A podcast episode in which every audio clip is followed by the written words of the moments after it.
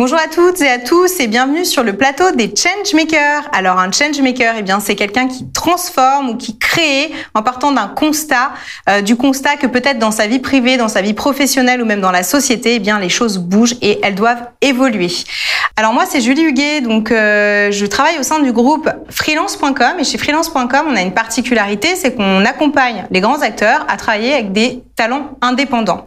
Dans ce cadre-là, eh bien on a affaire euh, à des acheteurs et et euh, c'est une profession qui évolue en permanence et dans laquelle on se doit eh bien d'être responsable.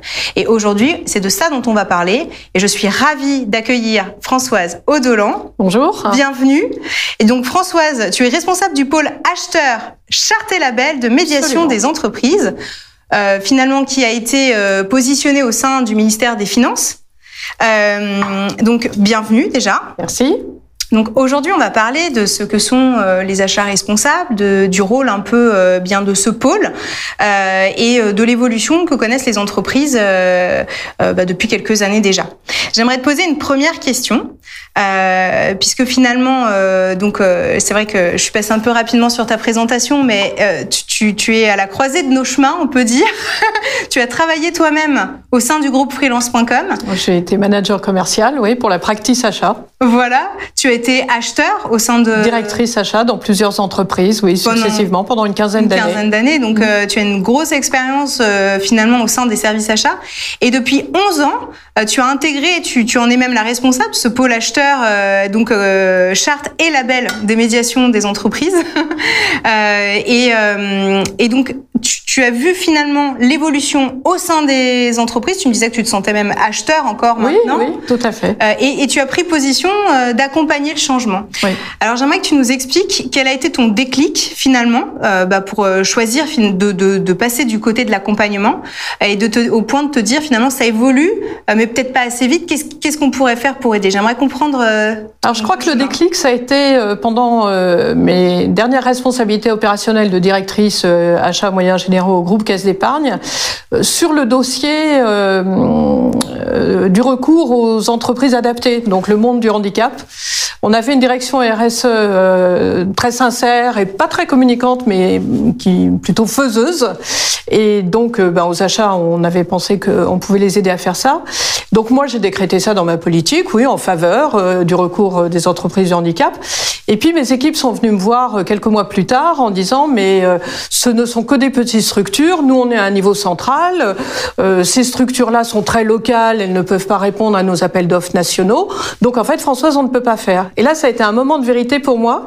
Donc, au bout d'une quinzaine d'années directrice achat, qui est de dire, bah, moi, j'ai des visions, euh, je décrète des choses dans ma politique, j'ai la volonté. Euh. euh, et du coup, est-ce que je dis, bah, j'ai fait mon job en disant ça, et puis voilà, mes équipes qui sont opérationnelles disent, bah, on ne peut pas le faire, bah, moi, j'ai fait mon job de directrice achat, ou est-ce que je me dis, ben non, en fait, ce qui compte, euh, c'est pas le dire, c'est le faire. faire. Et là, euh, à ce moment-là, eh bien, on a trouvé comme solution, euh, finalement, ça s'est concrétisé par l'association Pas à Pas, de travailler avec plusieurs grands donneurs d'ordre, puisque évidemment, il y en avait d'autres qui avaient décrété ça dans la politique achat à la même période et qui n'arrivaient pas non plus. Chacun pouvait prendre un petit stagiaire, essayer de faire des listes, des, des structures départementales, mais enfin, on s'en serait jamais sorti. Et du coup, on s'est dit qu'à plusieurs, on serait meilleur. Donc en fait, c'était l'idée qu'à un certain moment, pour faire bouger les choses, ça va être une communauté économique qui partage des valeurs, mm. euh, qui va peut-être réussir à le faire. Voilà. Donc, je pense que ça, c'est vraiment euh, le, la genèse en fait de, de cette mission de service public. Tu avais senti qu'il fallait euh, transformer finalement les choses et que seul on n'y arriverait pas parce que c'est ça. La capacité d'influence, finalement, il faut en rejoindre d'autres. Et puis, bah, comment on vérifie qu'on partage les mêmes valeurs Comment on sait qu'on est à peu près au même niveau de maturité donc on va pouvoir faire des choses euh, ensemble. Voilà, c'était ça.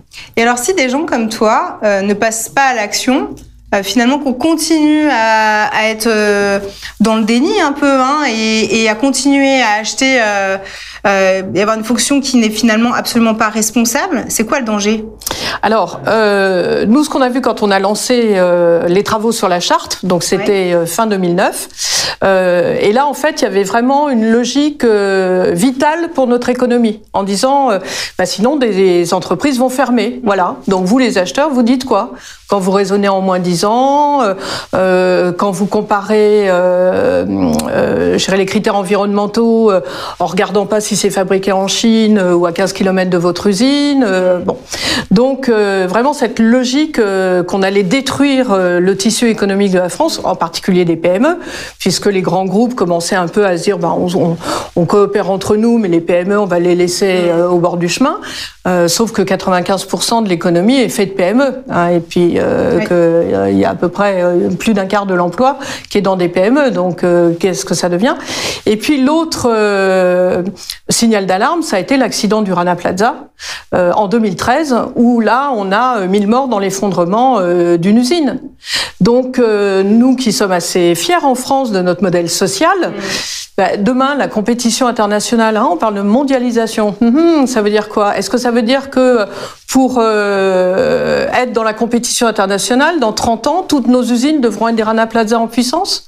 Et la France s'est élevée contre ça. La France a dit, moi j'ai un modèle social à proposer au monde et euh, donc dans la vie économique. Et c'est comme ça qu'on a lancé les travaux de, de, la norme internationale ISO 20400 sur les achats responsables. C'était euh, directement la réponse de la France et donc a réussi à, à embarquer euh, la communauté internationale euh, à, à, ce millier de morts du Rana Plaza. Voilà. Bah, D'ailleurs, en off, tu me disais juste avant que c'était quelque chose d'assez unique d'avoir un État qui pousse finalement euh, et, et, qui est acteur de ce changement. Ouais. On, tu, tu l'as vu nulle part ailleurs. Oui. Alors ce qui est beau, c'est que euh, en retour d'expérience d'une ouais. simple citoyenne, hein, parce que moi je ne suis en mission de service public que depuis 2010, donc j'ai quand même une longue carrière euh, dans, dans l'économie euh, et de citoyenne sans connaître de l'intérieur, euh, c'est qu'il n'y a pas de clivage politique. C'est ni de droite ni de gauche. Euh, euh, c'est pas tel président de la République puisque ça se succède ou tel euh, ministre de l'économie depuis 2010 et il y a une continuité. Donc ça c'est remarquable mmh. et ça tombe bien parce que ce sont des temps longs puisque ce sont des changements culturels. Oui. On passait du paradigme qui était installé partout mais sans que plus personne n'y réfléchisse du rapport de force. Je paye pas mes factures à l'heure mais c'est pas grave. Je fais euh, oui. des contrats déséquilibrés mais c'est pas grave. Mmh. Enfin plus personne n'y réfléchissait, n'avait de responsabilité individuelle, c'était installé. Du coup, nous, on a réveillé un peu euh, l'attention là-dessus, et puis, euh, du coup, on a proposé un modèle alternatif, euh, collaboratif et, respectueux. Donc, la France est le seul pays engagé comme ça au niveau national. Il n'y a pas d'autres médiations des entreprises placées auprès d'un ministre de l'économie ailleurs. Il n'y a pas d'autres équivalents de, mon poste quand on a fait les réunions sur un norme international. On a vu que dans les autres pays, euh, il y avait en général plutôt des experts en achat responsable, des profils consultants. Mais en tout cas, c'était pas toute une communauté économique euh, ouais. qui venait et, et l'État. Donc nous, c'est un partenariat entre la communauté économique représentés euh, auprès de nous dans notre pilotage par le Conseil national des achats, donc la profession achat, et euh, le ministère de l'économie.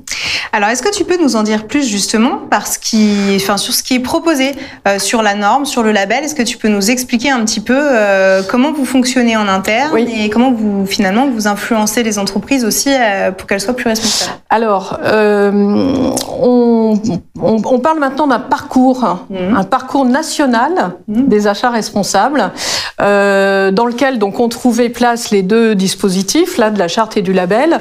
On propose même en amont euh, un autodiagnostic pour dire euh, voilà, vous pouvez aussi euh, regarder là où vous en êtes, vous situer, ouais. définir votre plan de progrès, etc. Prendre des engagements au niveau de la direction générale en adhérant à la charte, ça devient un mmh. engagement public. Ouais vous mettez forcément en place un certain nombre de choses à ce moment-là. Et puis en parlant du parcours, eh bien, euh, voilà, on espère les attirer pour euh, dire euh, bah, vous allez vous frotter à un évaluateur tiers externe et à un comité d'attribution du label, donc pour essayer de démontrer par des preuves tangibles votre niveau de, maturité, mais reconnu du coup par euh, les pouvoirs publics. Donc voilà, ça c'est notre proposition. Alors j'ai la chance d'avoir une communauté économique très collaborative et donc sont pas des, des secrets de cuisine pour être plus performant que l'autre. En fait, ils se disent c'est vraiment une manière de survivre tous ensemble. Euh, et, et, du coup, on a pu faire des mises en commun de bonnes pratiques. D'accord. Donc ça, c'est formidable parce que euh, chacun comme ça est, est riche euh, des bonnes pratiques euh, expérimentées. Donc c'est très pragmatique, c'est très terrain, enfin très opérationnel. Voilà. Et, et c'est ça. Donc c'est vraiment une communauté qui s'entraide.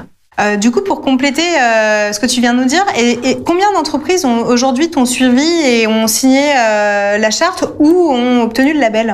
Alors, il y a vraiment une vitalité en fait de ces deux dispositifs, puisque de manière continue, depuis 2010, on engrange des nouvelles adhésions à la charte. Donc, on est aujourd'hui à environ 2500 euh, organisations, parce que c'est pas que des entreprises, il y a aussi des acheteurs du dans le secteur public hein, qui mmh. se reconnaissent dans ce dans ce modèle-là et qui adhèrent. Euh, euh, voilà, on avait eu un gros engagement euh, du Centre des jeunes dirigeants euh, aussi, qui avait apporté 1000 signataires, donc sur les 2500, ah ça pèse lourd. on a une trentaine d'entreprises du CAC 40, donc on les a pas toutes, mais bon, on en a 30. Alors, je regrette toujours celles qui ne sont pas là, mais bon, on va se féliciter d'en avoir 30. Et puis sur le label, alors aujourd'hui on en a 62. Alors les chiffres mis en regard l'un l'autre, ça paraît pas beaucoup. si je vous dis euh, le portefeuille achat que ça représente, c'est 100 milliards d'euros d'achat quand même. Donc ils sont labellisés, qui ont obtenu le label. Il y en a un petit peu plus qu'à candidater, tout le monde ne l'a pas eu. Euh, mais donc voilà, qui euh, sont à, ce niveau-là de maturité. Et notamment, donc j'ai vu une nette accélération depuis le début de l'année 2021. Donc c'est intéressant euh, de se dire que euh, on en avait 50 à fin décembre. Voilà. Moi, enfin, moi, vraiment ma ma joie, ma, enfin bon, euh, ça a été de se dire dans cette crise sanitaire euh, inédite qui nous a tous bouleversés. Moi, j'avais cru en 2020 euh, bah, que les gens auraient d'autres chats à fouetter euh, que le mm. label. Mm. Et eh ben pas du tout. Mon téléphone a continué euh, de sonner. On a continué de voir arriver des dossiers, des nouvelles candidatures. Et quand on faisait des enquêtes sur alors comment vous en sortez avec la crise, ils disaient on a encore plus besoin de mieux tisser des ah relations avec les fournisseurs. Ah ouais. Donc euh, c'est aussi un, voilà et c'est donc aussi aussi un outil de sortie de crise ou de relance puisqu'on espère ouais. être dans la relance. Oui. Croisons les ouais, voilà. Donc, euh, et, et, on a un fort soutien politique là cette année avec la secrétaire d'État à l'économie sociale, solidaire et responsable, Madame Olivia Grégoire, qui nous a demandé donc euh, comment euh, renforcer l'impact du label. Mm. Donc, on lui a remis un rapport avec 39 propositions euh, au mois de mars. Ben, la charte rénovée qu'on a lancée en, en, octobre dans le prolongement de la charte historique de 2010 vient de ces propositions. Le parcours national, c'est quelque chose qu'on a lié euh, pour pouvoir mieux communiquer, expliquer aux entreprises que c'était des efforts continus sur le long terme, voilà, et qu'à un certain moment on pouvait se frotter euh, au label, euh, voilà. Donc grâce à ce soutien politique. Bon, bah c'est des bonnes nouvelles. En tout cas, ça va dans le bon sens.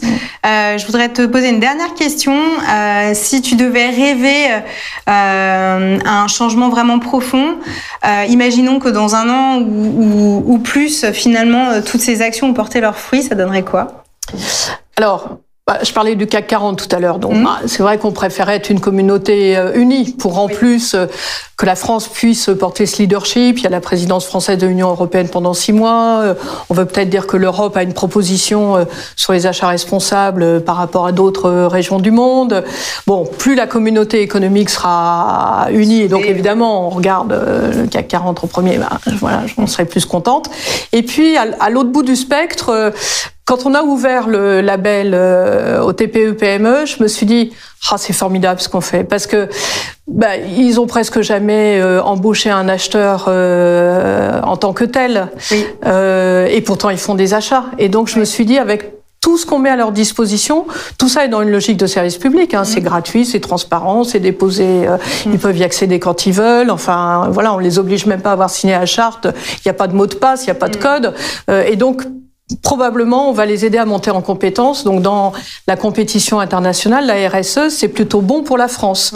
Et les achats responsables, ça fait partie euh, de ce, de ce mouvement-là. Donc, euh, quand je vois les, les dossiers des, des PME là, qui accèdent au label, bah, c'est épatant. Hein. Elles, tiennent, euh, elles tiennent la route. Et du coup, elles sont, elles sont plus fortes que d'autres. Bon, bah fantastique, c'est tout ce qu'on souhaite en tout cas, que ça continue à se développer et que bah, j'espère euh, les autres membres du CAC 40 euh, rejoignent pour appuyer encore plus cette démarche euh, d'achat responsable. félicitations pour tout ce que tu fais merci. et merci d'être venu sur ce plateau. Merci beaucoup, merci. Et pour tous ceux qui nous écoutent, eh bien j'espère que cette interview vous a plu. Vous pouvez retrouver l'ensemble des interviews des changemakers sur notre chaîne YouTube freelance.com ainsi que sur toutes les plateformes de podcast. À bientôt.